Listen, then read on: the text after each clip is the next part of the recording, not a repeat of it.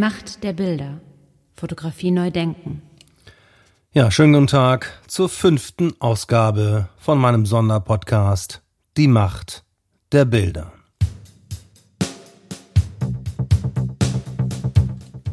Ja, und nicht zuletzt, weil der Krieg wahrscheinlich noch lange nicht vorbei ist, möchte ich an dieser Stelle die Gelegenheit nutzen, in die eine oder andere Episode von meinem Podcast Fotografie neu denken und von meinem Sonderpodcast Die Macht der Bilder noch einmal reinzuhören.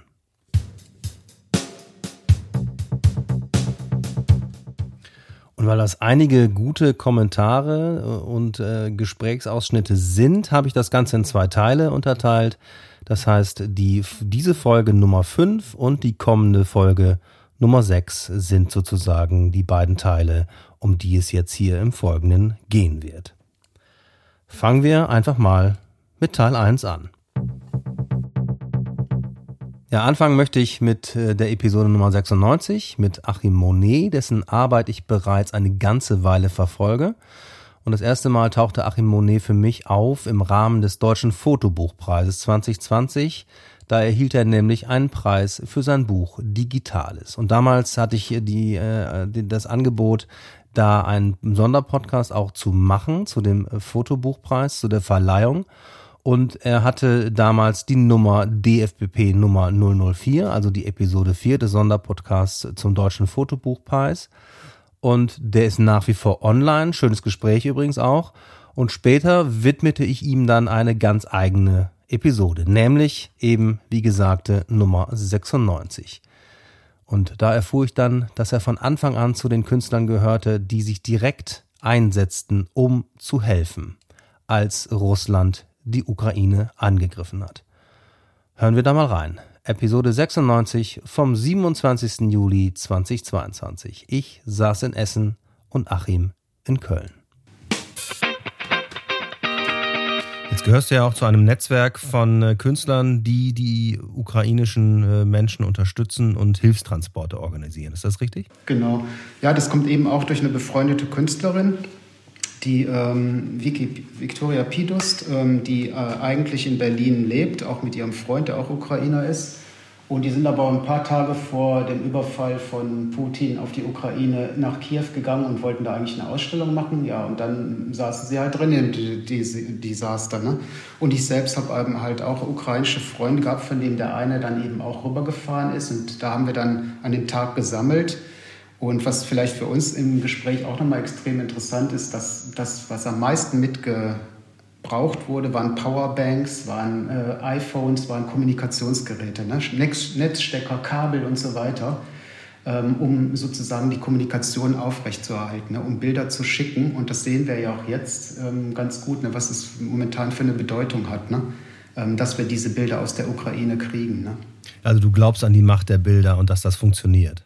Ja, ich, ich, glaube schon sehr stark an die Macht der, der, Bilder und andererseits ist es eben das, was wir, moment, was wir momentan sehen, ist, dass diese Verantwortung, ja, die man als Bildermacherin hat, äh, eigentlich sich jetzt nochmal als viel größer zeigt. Ne? Und das ist das, wo ich denke, wo eine große Gefahr ist äh, und weshalb ich denke, dass mit jedem Bild, was man rausschickt, ja, man wirklich reflektieren muss, was, was macht dieses Bild. Also die Zeit, selbst wenn ich ein Kätzchenbild habe, ja, es gibt keine harmlosen Fotos mehr. Ja.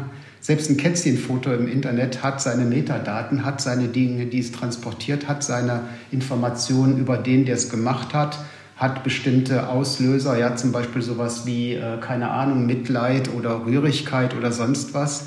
Und deshalb äh, würde ich das vollkommen unterschreiben, dir zu sagen, die, die Bilder sind extrem powerful, ja, aber es ist eben genauso wichtig, und jetzt vielleicht sehen wir es nochmal, umso wichtiger, dass jedes Bild, was man in die Welt losschickt, mit Verantwortung sozusagen äh, gemacht werden muss und reflektiert werden muss. Ähm, also diese, dieses, dieses Anything Goes, ja, das ist, glaube ich, einfach äh, vorbei.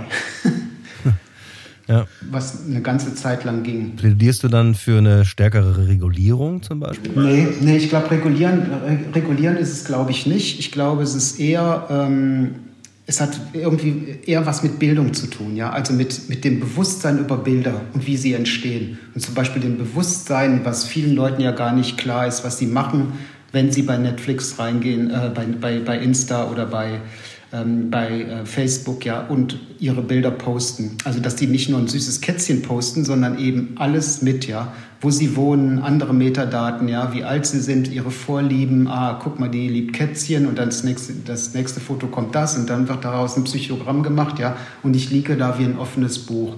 Und ich glaube, das ist eine ganz, ganz wichtige Sache, an der man kaum genug arbeiten kann. Ne?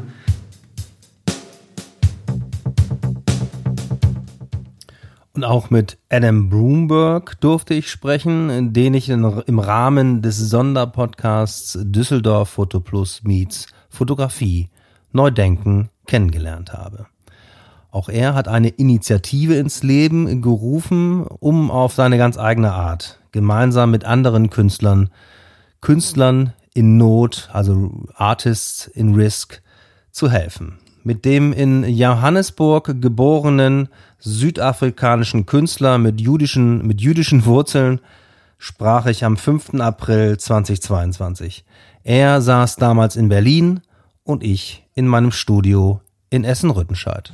I've just did this um, uh, thing called Solidarity Prince, which is, I don't know if you've seen it. So it's like I, I just got some, um, quite a lot, like 70 fellow artists, but um, artists much more um, successful and famous than me and household names, um, to donate a print. Um, you know, so like Thomas Struth, Thomas DeMann, Nan Golden. We've got we've got um, who else is there in photography world? A lot, a lot of people you know you'd recognize, and the, each print is just two hundred euro and then all the money goes to uh, various NGOs that support artists at risk.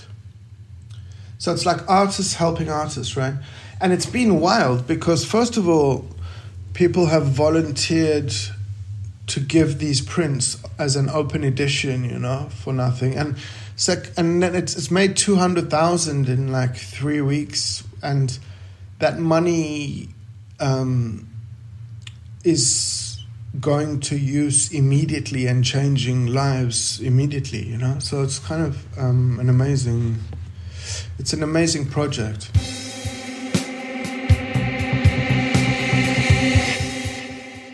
Ja, da fällt mir gerade ein, dass ich Adam Broomberg nochmal anrufen muss, um zu fragen, wie viel Geld am Ende zusammengekommen ist und ob sie das ganze Projekt weitermachen.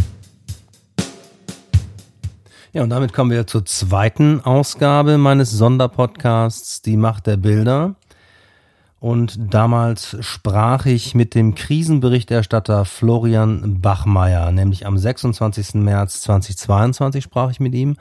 Und da erfuhr ich auch, dass er gerade wenige Tage vorher aus der Ukraine zurückgekehrt ist. Hören wir da mal rein. Bist du gerade aktuell aus der Ukraine zurückgekehrt? Du warst ja sehr lange da, auch schon vor Kriegsbeginn. Das war ein Schock, oder? Ja, ich bin äh, letzte Woche zurückgekommen. Also ich war während äh, des jetzigen Krieges ähm, eigentlich sozusagen zweimal dort. Äh, bin in den ersten äh, Kriegstagen aus äh, Lviv äh, zurück über die Grenze zu Fuß. Ähm, da war der Grund einer Reise der Reise ein Interview mit der Autorin meines Buches, die ich persönlich noch gar nicht gekannt habe. Ich habe ein Buch gemacht über die Ukraine, äh, das aber dann leider nicht stattgefunden hat, weil äh, Kamerateam beziehungsweise der Auftraggeber ähm, das Interview dann in Deutschland drehen wollte. Ähm, ja, und jetzt äh, war die zweite Reise, von der ich seit letzter Woche zurück bin. Und ähm, ja, Schock, äh, ziemlicher Schock, weil ähm, es war für mich vielleicht absehbar, dass es zu einer Auseinandersetzung kommt, dass sich die, die Auseinandersetzung verschärft. Also wir müssen ja tatsächlich auch in der Ukraine von Krieg reden, nicht erst seit äh, dem 24. Februar, seit ähm, diesem groß angelegten Angriff auf die Ukraine, sondern in der Ukraine gibt es seit äh, acht Jahren Krieg äh, mit mehr als 14.000 Toten. Aber ich konnte mir ehrlich gesagt auch nicht vorstellen, dass der, der Schlag äh, so ähm, hart kommen wird, äh, dass äh, Russland, oh, die russische Armee auf drei Fronten sozusagen einmarschiert, beziehungsweise sofort äh, mit der Bombardierung und äh, dem Beschuss äh, von äh, zivilen Zielen beziehungsweise Städten äh, beginnt. Also der, die Intensität äh, des Angriffs war für mich durchaus äh, überraschend. Ja, und dann hatte ich das Gefühl, und dann habe ich sie auch gestellt, dann habe ich nämlich eine Frage gestellt, die ich schon ganz oft in meinem Podcast gestellt habe. Und die, die schon öfter gehört haben, die schon öfter meinen Podcast gehört haben, die wissen, welche Frage jetzt kommt.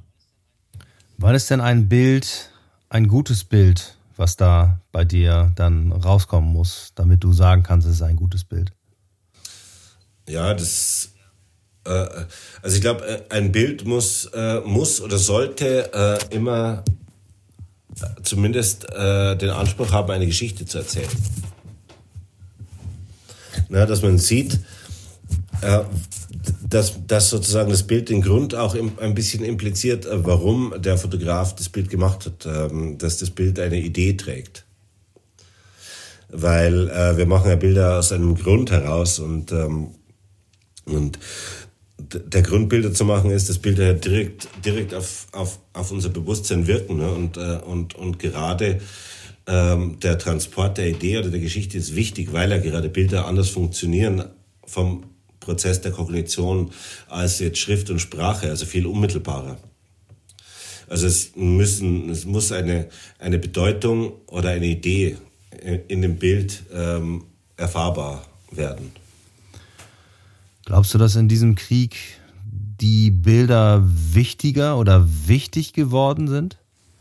Ja, ich denke schon, dass, äh, dass in diesem Krieg auch Bilder extrem wichtig sind. Und ähm, jetzt könnte ich natürlich von mir sagen, ich konsumiere natürlich auch äh, viele Bilder gerade aus diesem Krieg und, und weiß nicht, ob mein Verhalten da sich unterscheidet ähm, oder wie stark sich mein Verhalten unterscheidet von dem des normalen Medienkonsumenten. Aber ich habe schon äh, auf jeden Fall das Gefühl, äh, dass dieser Krieg äh, auch von ukrainischer Seite zumindest auch ein Bilderkrieg ist. Oder von der Seite äh, derer, die die russische Aggression äh, äh, verurteilen. Dass Bilder eingesetzt werden in diesem Krieg ganz bewusst natürlich. Oder eben auch vermieden, ganz bewusst. Die Macht der Bilder. Fotografie neu denken. Ja, und mit dieser Frage, wann ist ein Bild ein gutes Bild, habe ich mich dann in Episode Nummer 76 ausführlich beschäftigt. Auch diese Episode ist nach wie vor online.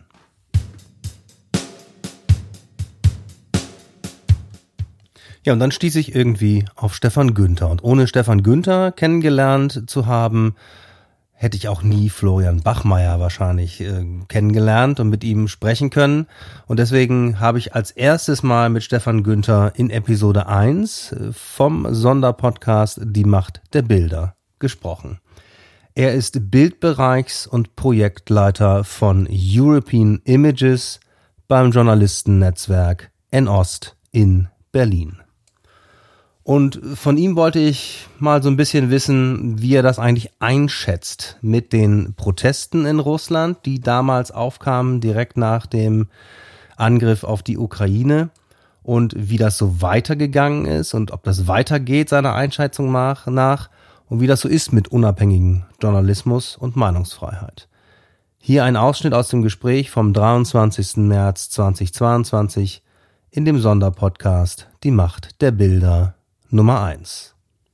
Ich habe natürlich so ein bisschen die Hoffnung, äh, dass es intern da ein bisschen weitergeht, dass der Protest aus der Bevölkerung stärker wird. Wir haben ja jetzt auch den Fall gehabt, dass diese Mitarbeiterin von Channel One äh, äh, da das Schild hochgehalten hat. Also ich hoffe ja, dass das noch mehr wird. Das schon, aber es ist natürlich auch der Effekt, dass die Leute sich ähm, trotzdem dann auch hinter ihrem Land irgendwie scharen. Der tritt natürlich auch ein und es gibt jetzt eine Menge Umfragen und also so positiv ist es eben leider nicht. Und die Leute, die, also auch bei Fotografen, so, also vorher schon, weil es einfach die ganze Zeit schon in die Richtung ging, das ist ja auch nicht neu, das war ja vorher auch schon vor dem Krieg so, dass einfach unabhängige Berichterstattung eingeschränkt wurde und ähm, man für irgendwelche Dinge ins Gefängnis kommen konnte und für Demonstrationen sowieso.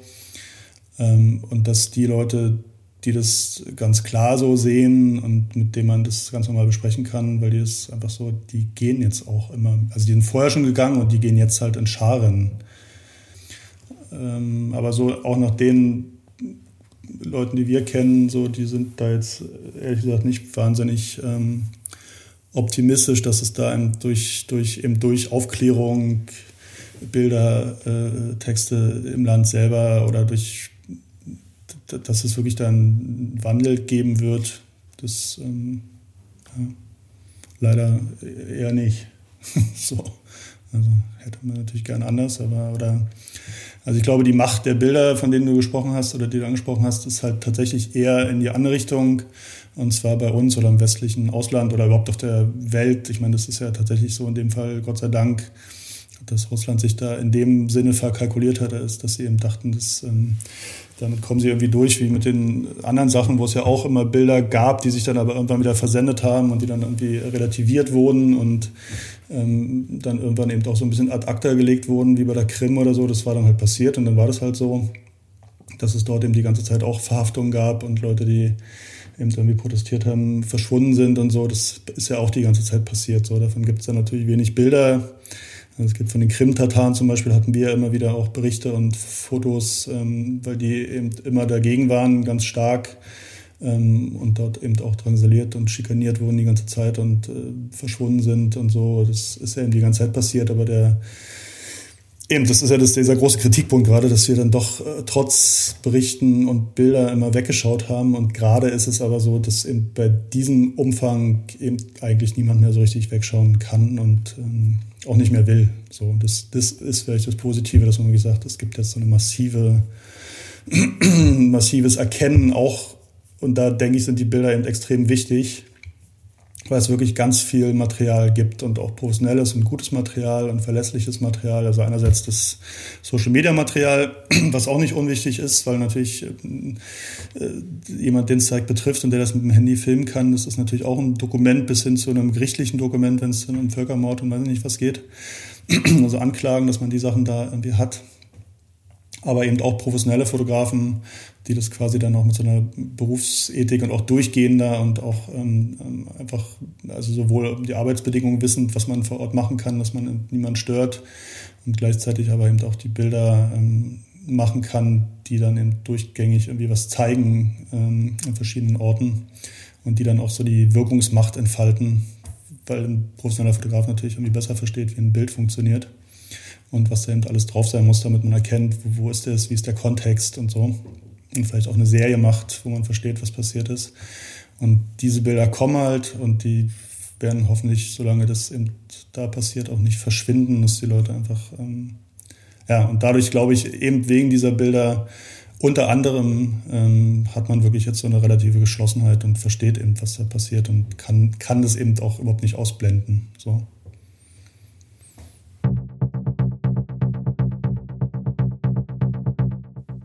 Und auch ihn fragte ich danach, wie man denn eigentlich in so einem Krisenfall von guten und oder schlechten Bildern sprechen kann. Ja, du hast es auch mal jetzt gerade mal wieder mal von gut und, und, und nicht so gut gesprochen vielleicht, von guten und nicht guten Bildern oder wie kann man denn in so einem Krisenfall überhaupt von guten und schlechten Bildern sprechen? Ja, also eben, vielleicht würde ich es gar nicht gut und schlecht nennen. Das ähm, sondern es sind einfach verschiedene Kategorien von Bildern, glaube ich. Also es sind einfach, es gibt Bilder, die sind einfach eben, also wie es ja schon immer war, eben, eben wenn selbst, also wenn jemand äh, dabei ist, wie eine Bombe einschlägt und macht davon einen Film, ich meine, ich habe gerade gerade vor ein paar Tagen hat der, also der Zelensky ist ja gerade überall immer in den Parlamenten und jetzt gerade in Deutschland, aber vorher auch in Amerika. Und dort hat er eben auch einen Film präsentiert, den ich im Internet, äh, den ich gesehen habe. Und dort kommen halt auch ganz viele von diesen Social Media privaten äh, Handyaufnahmen vor, weil man da natürlich sehr unverstellt und sehr direkt sieht, was da passiert. Und das kann man ja auch einordnen, wenn dann jemand ähm, sozusagen, wenn es dann schwankt und, und, und, und pixelig ist, dann versteht man ja auch, dass, also darum haben wir uns ja auch inzwischen gewöhnt, äh, dass das eben bedeutet, es ist privat und dadurch vielleicht sogar manchmal sogar noch eine Spur authentischer wird, dass jemand eben nicht den besten Ausschnitt sucht, sondern einfach irgendwie draufhält und das äh, versucht einzufangen, was da gerade passiert. So, das ist das eine. Und dann waren auch in diesem Film, waren aber auch in professionelle oder professioneller von professionellen Fotografen Bilder dabei. Zum Beispiel so ein Beispiel, was mir jetzt in letzter Zeit immer wieder so äh, ja, was so stark ist und so, ähm, ist halt ein Fotograf, Evgeny Maloletka heißt der, den wir auch also über verschiedene Leute kennen, der, glaube ich, der einzige Fotograf ist, der in äh, Mariupol geblieben ist, also professioneller Fotograf. Und von dort eben einfach äh, die ganze Zeit, also eben, das ist ja so, dass die Fotografen begreifen ja ihren Kampf dann eben auch tatsächlich ähm, nicht mit der Waffe, sondern mit dem Fotoapparat dass sie das also einerseits dokumentieren, andererseits aber eben auch die tatsächlich die Welt einfach informieren, was da passiert. Und das in Mariupol, wo, keine Ahnung, ich habe jetzt gelesen, 80 Prozent der Wohnhäuser oder Wohnungen zerstört ist in einer großen Stadt. Also das kann man sich eigentlich irgendwie eben gar nicht vorstellen. Und ähm, der dokumentiert es halt laufend. Und dann ähm, werden die Bilder eben auch verteilt über die Agenturen. Und dann ist es halt in den Medien. Und ich habe diese Bilder von ihm, habe ich jetzt in so vielen äh, Medien gesehen also unglaublich. Also wenn man einmal weiß, das ist natürlich das, was schade ist, aber was in dem vielleicht auch nicht so relevant ist, ist, dass dann oft der Name ja gar nicht mehr dabei steht, dass dann irgendwie nur steht äh, AP oder DPA oder was auch immer. Aber das kommt eben in dem Fall wirklich alles von einem Fotografen, so, der eben noch da ist und der dafür sorgt, dass die Welt darüber informiert wird.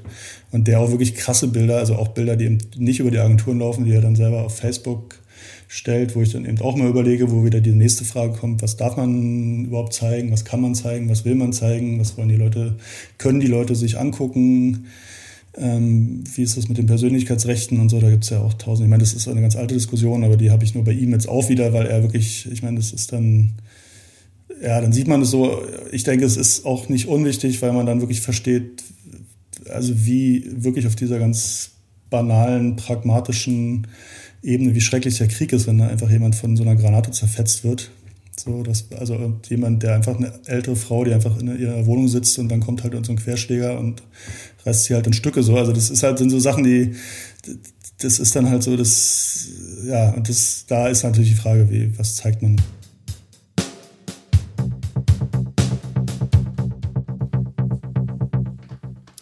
Ja, und da schließt sich für mich äh, direkt das Gespräch Nummer 98, also die Episode 98 mit Dr. Evelyn Runge von der Universität zu Köln an, in dem Evelyn Runge nämlich sehr eindrucksvoll von den Unterschieden des Verständnisses von Bildästhetik in Südamerika und Europa berichtet und wir dann quasi zwangsläufig zu den Bildern über den Angriffskrieg auf die Ukraine gekommen sind.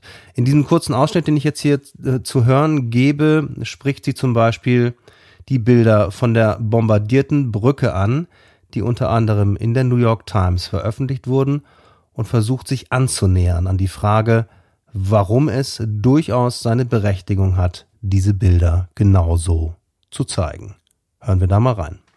Ich würde da tatsächlich auch ganz gern noch was zum Ukraine-Krieg sagen, auch wenn die Fotos jetzt schon ein paar Monate her sind. Einmal von Lindsay Adario, das Foto, was sie ähm, in der Nähe von der berühmt-berüchtigten gesprengten Brücke in Irpin, einem Vorort von ähm, Kiew, gemacht hat und was auf der Titelseite der New York Times abgedruckt wurde, Anfang März 2022. Und dieses Foto vier Menschen zeigt, drei von einer Familie und eines, ein, ein Toter, der eben die Familie begleitet hat, die bei einem bei einer Explosion eben ums Leben gekommen sind und Lindsay Dario sich in vielen, vielen Fernsehinterviews und auch Textinterviews und Podcasts danach mit der Frage beschäftigen musste, warum sie dieses Foto gemacht hat und warum es bei der ähm, New York Times auf der Titelseite gedruckt wurde. Und da war natürlich ein Aspekt, dass diese Menschen eigentlich auch schlafend aussehen. Also die sind massiv gewalttätig gestorben.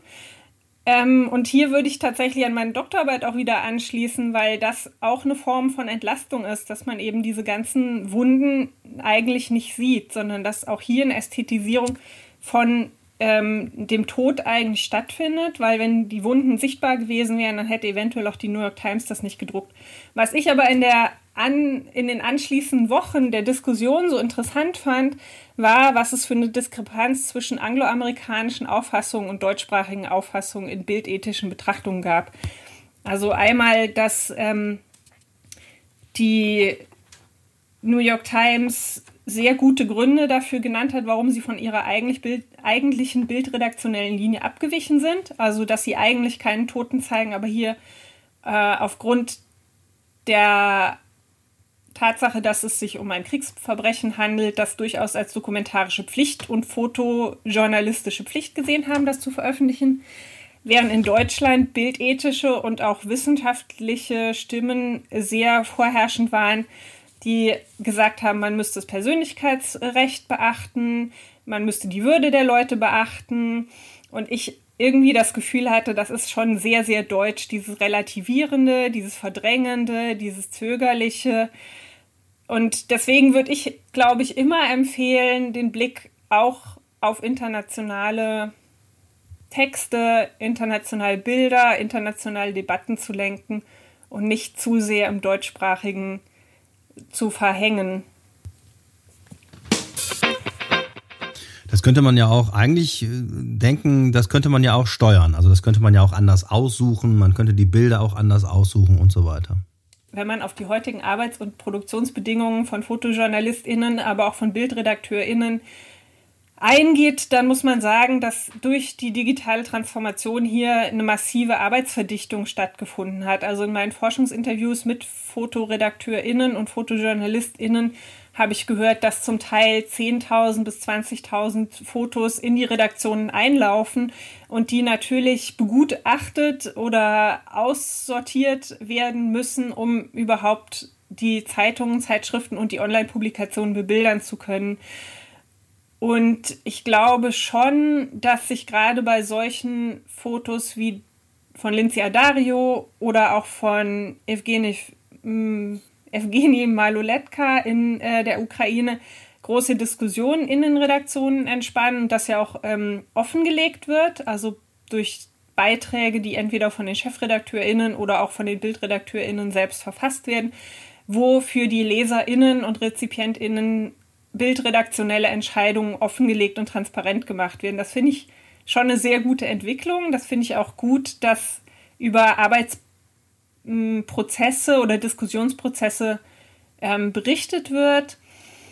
Ich würde aber trotzdem sagen, dass, und hier zitiere ich eine interviewte Person in Redaktionen, gerade in der Bildredaktion, auch eine Art von Mangelverwaltung herrscht. Also das heißt, es ist viel zu viel Arbeit für viel zu wenige Personen. Ja, Zehntausende Bilder, das ist ja irre. Ich glaube, diese höhere Transparenz über bildredaktionelle Entscheidungen hat man sehr klar gesehen, als Alan Kurdi, das ertrunkene Kleinkind an der, Kü an der Küste in der Türkei, diskutiert wurde. Da hatten wir eigentlich eine vergleichbare Diskussion mit vergleichbaren Argumenten, wie wir es jetzt in der Ukraine haben. Also die Diskussion, was darf man zeigen, wie weit darf man gehen. Einige Redaktionen haben gesagt, die Bilder hat man sowieso schon im Internet auf Social Media gesehen, deswegen drucken wir die und die anderen haben gesagt, deswegen drucken wir sie gerade nicht, weil alle sie kennen. Und ich glaube aber, dass es einen Unterschied tatsächlich noch gibt zu Lindsay Adario, den ich an meiner eigenen Beobachtung beschreiben wollen würde. Und zwar habe ich, bevor das Bild gedruckt wurde, ein kleines Video gesehen, wie Lindsay Adario mit ihrem Team, also mit ihrem Stringer, ihrem Fixer, ihrem Sicherheitspersonal selber von dieser Explosion betroffen wurde. Und das zwar kam das von einer, ähm, von einer Actioncam, die eine Person in diesem Team eben äh, angeschnallt hatte und man sah richtig, wie eine Person aus dem Fenster eben schaute und die Explosion dann von rechts in das Bild sozusagen reinrutschte und man hörte Lindsay Adario fluchen. Und da haben wir eben auch eine Form von Transparenz über Arbeitsbedingungen, über die wir eigentlich viel zu wenig diskutieren. Also was FotojournalistInnen eigentlich im Feld passiert. Und deswegen verweise ich, glaube ich, auch sehr, sehr gerne auf die Arbeit von Lindsay Adario.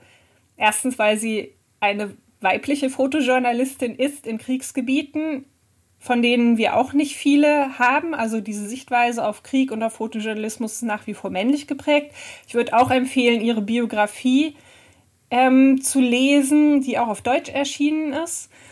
Und in der größeren Diskussion über die Verwendung von Bildern oder von Fotojournalismus, glaube ich, werden wir es vermehrt damit zu tun haben, dass wir ähm, manchmal vielleicht sogar eher die Bewegtbilder sehen, bevor wir das Produkt, also das Foto, das Foto, was tatsächlich dann hinterher ausgewählt wird und durch einen bildredaktionellen Prozess geht, ähm, überhaupt sehen oder wahrnehmen oder diskutieren. Und das würde ich mir eigentlich wünschen, dass das in bildethischen Debatten auch noch stärker aufgegriffen wird, was das eigentlich für ein verantwortungsvoller und harter und gerade eben in Kriegsregionen lebensgefährlicher Job sein kann. Und dass wir da auch eine offenere Diskussion eigentlich drüber führen, ähm, unter welchen prekären Arbeitsbedingungen das eigentlich immer noch passiert. Also Stichwort Freiberuflichkeit, Stichwort Redaktionen möchten keine Versicherungen übernehmen, äh, um in Kriegsgebieten eben Verletzungen, äh, Transporte nach Hause, Rehabilitation und so weiter zu übernehmen. da würde ich mir gerade auch im deutschsprachigen Raum dann doch auch wünschen, dass das eigentlich viel mehr auf den Tisch kommt und Medien, nicht nur im Medienjournalismus, wo man über sich selber diskutiert und spricht, berichtet, sondern dass auch in ethischen Debatten eine viel höhere Rolle spielt.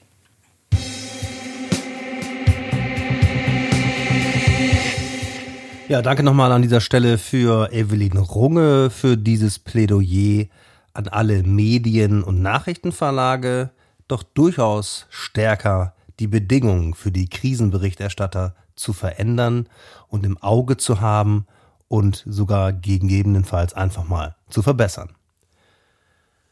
Und da komme ich für heute für diesen ersten Teil dieses Sonderpodcasts zum Thema die Macht der Bilder zu einem Gespräch, das ich am 29. Juni 2022 mit Valentin Goppel führte. Valentin ist 21 Jahre alt, hat vor knapp zwei Jahren Abitur gemacht und studiert mittlerweile an der Hochschule in Hannover Fotojournalismus, unter anderem bei Karen Fromm und Christoph Bangert.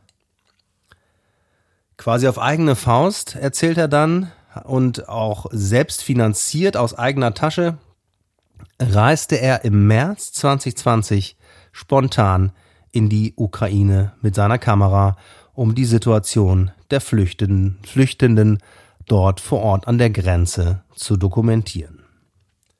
Hören wir da mal rein. Absolut. Jetzt hat sich das aber dann doch im März ergeben, dass du mit einer Hilfsorganisation äh, in die Ukraine fahren konntest. Erzähl noch mal, genau, wie ist das gekommen, dass du dann doch diese Gelegenheit bekommen hast? Ähm, ich bin zusammen mit einer Hilfsorganisation vom Bayerischen Wald aus an die polnisch-ukrainische Grenze, quasi an den, an den südlichsten Punkt gefahren, mehr oder weniger, an den kleinen Grenzübergang. Und ähm, habe mich dann vor Ort mehr oder weniger quasi durchgeschlagen. Also ich habe mir vor Ort dann Fixer organisiert und eine Unterkunft, einen Presseausweis und ein Auto hatte ich immer noch nicht. Aber ähm, dann hatte ich einen Zettel von der Zeit dabei, der mir dann vor Ort Türen geöffnet hat.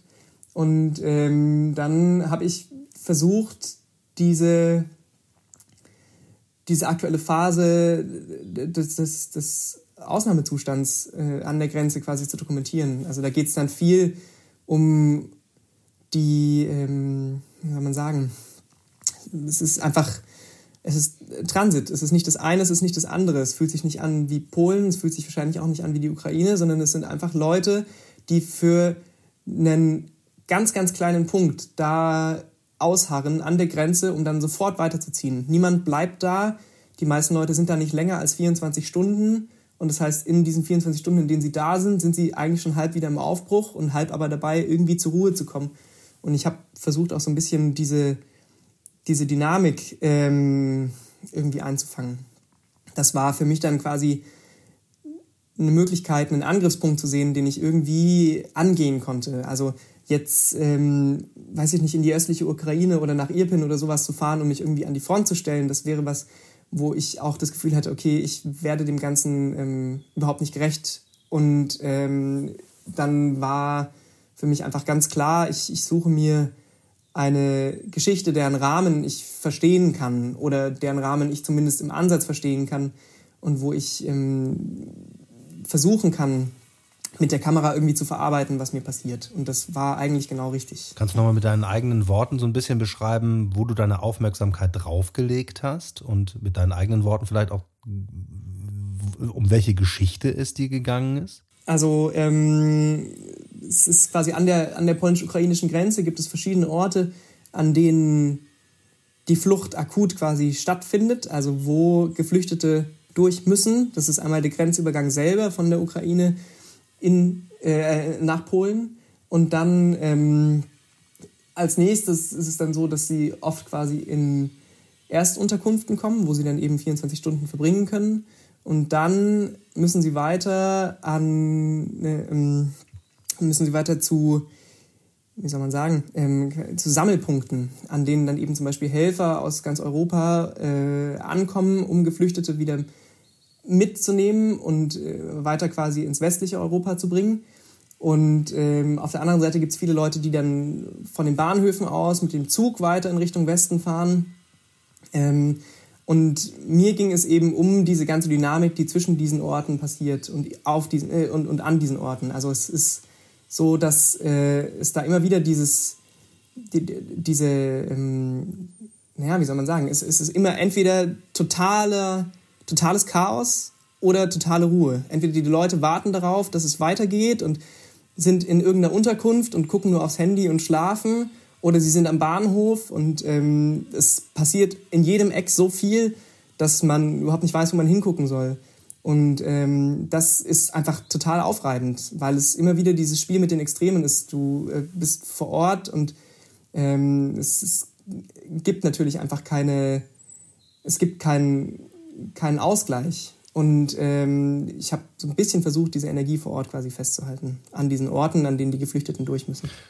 Drehen da auch Leute durch dann gewissermaßen? Was heißt durchdrehen? Es ist ähm, einfach äh, alle Leute, die ich, die ich vor Ort wahrgenommen habe. Und ich muss nochmal betonen, also ich, ich, ich habe diese Geschichte natürlich nur als Betrachter erlebt. Ich kann mir gar nicht vorstellen, was es bedeutet zu flüchten. Ich kann mir nur vorstellen, was es bedeutet, Flucht zu fotografieren. Ähm, aber all diese Leute, die ich fotografiert und gesehen habe, die haben ganz offensichtlich gerade die wahrscheinlich aufreibendsten und schwersten Momente durchgemacht, die sie möglicherweise in ihrem Leben durchmachen mussten oder in den letzten, weiß ich nicht, 20 Jahren oder für die Jugendlichen und die Teenager, äh, und, und davon gibt es ja vor Ort die meisten, die meisten Leute sind wirklich jung, ist das natürlich einfach etwas, was absolut unvorstellbar war. Es ist mit Sicherheit das Schlimmste, was in deren Leben bis jetzt passiert ist. Und ähm, das ist wahnsinnig präsent. All diese Leute ähm, sind offensichtlich in ihrem eigenen persönlichsten Ausnahmezustand da. Und trotzdem, und das war das, was mich so, so aufgerieben hat, trotzdem funktioniert das alles. Ähm, es fühlt sich so an, als wäre die Art und Weise, wie ähm, das an der Grenze dann funktioniert, eben mit diesem Chaos und mit diesem Versuch, all diese Leute, die überall ähm, von überall herkommen und irgendwo anders hinwollen und alle auch woanders hinwollen und sehr genau wissen auch meistens, wo sie hinwollen, ähm, all diese Leute, die in, in, in so einem Zustand der, der wahnsinnigen Energie sind, von wo weg zu müssen und aber auch schon woanders hinzuwollen, ähm, all das irgendwie zu koordinieren und irgendwie unter einen Hut zu bringen, all das funktioniert in irgendeiner Weise. Also das ist ein total natürliches Selbstverständnis da vor Ort. Es gibt die Geflüchteten, es gibt Leute, die da sind, um zu helfen mit gelben Warnwesten, die dann Eintopf verteilen und den Leuten sagen, welche Zugtickets sie kaufen müssen. Und als dritte Partei gibt es dann auch wiederum Leute wie mich, Journalisten und Fotografen, die ähm, auch auf eine ziemlich selbstverständliche Akzeptanz stoßen, mit der ich erstmal gar nicht gerechnet hatte. Und ähm, es war für mich wirklich einfach wie eine andere Welt, weil auch diese ganzen, also und, und, und als, als weitere Parteien kommt dann zum Beispiel noch das Militär und die Polizei dazu oder die Feuerwehr und alle möglichen Hilfsorganisationen, die Caritas, Leute, dann, dann, laufen da Mönche rum und so weiter. Also, und all diese Leute sind da völlig selbstverständlich. Es ist klar, die sind da, um diese Rolle zu erfüllen. Und ähm, andere Leute wiederum sind da, um aus dem Krieg zu fliehen, was absolut unvorstellbar ist. Und dann wiederum gibt es Leute, die da sind, um das Ganze festzuhalten und irgendwie für die Ewigkeit zu konservieren und anderen Leuten nahezubringen. Und das ist, ähm, alles andere als Alltag. Und das heißt, für mich war dann eigentlich die, die aufreibendste Situation, danach zurück nach Deutschland zu kommen. Also als ich zurück war in Hannover, bin ich erstmal zusammengebrochen und lag drei Tage einfach nur mit Fieber im Bett, weil ich einfach nicht mehr konnte, weil ich auch das Gefühl hatte, dass äh, eine, also dass, dass, dass meine äh, eigene Existenz in Deutschland jetzt ähm, auch nur dadurch quasi begründet ist, dass doch hoffentlich das, was ich in der Woche davor produziert hatte, dem Ganzen irgendwie gerecht wird. Und es war einfach also ein wahnsinnig großer Druck an mich selber, der dann abgefallen ist und trotzdem irgendwie noch da war. Und das ist auch für mich jetzt die Frage, okay, ähm, sollte ich nicht eigentlich nochmal hinfahren, um das Ganze fortzusetzen?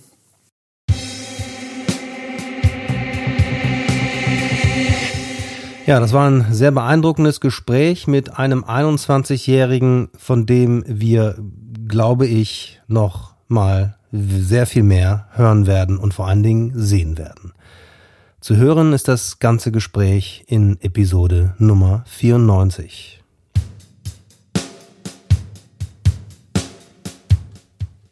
Ja, das war der erste Teil dieser Ausschnittreihe. Der zweite Teil, also die Macht der Bilder Nummer 06, kommt in den nächsten Tagen.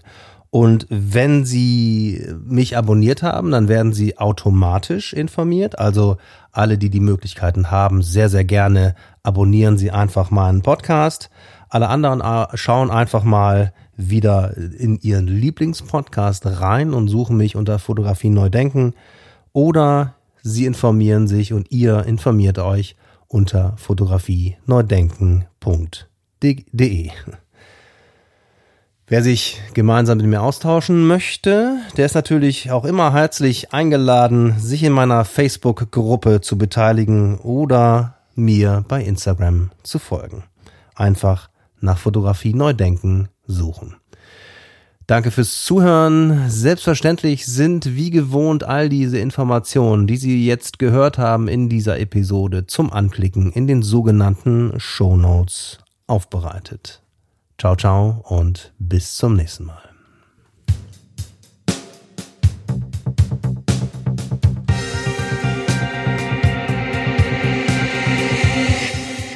Die Macht der Bilder. Fotografie neu denken.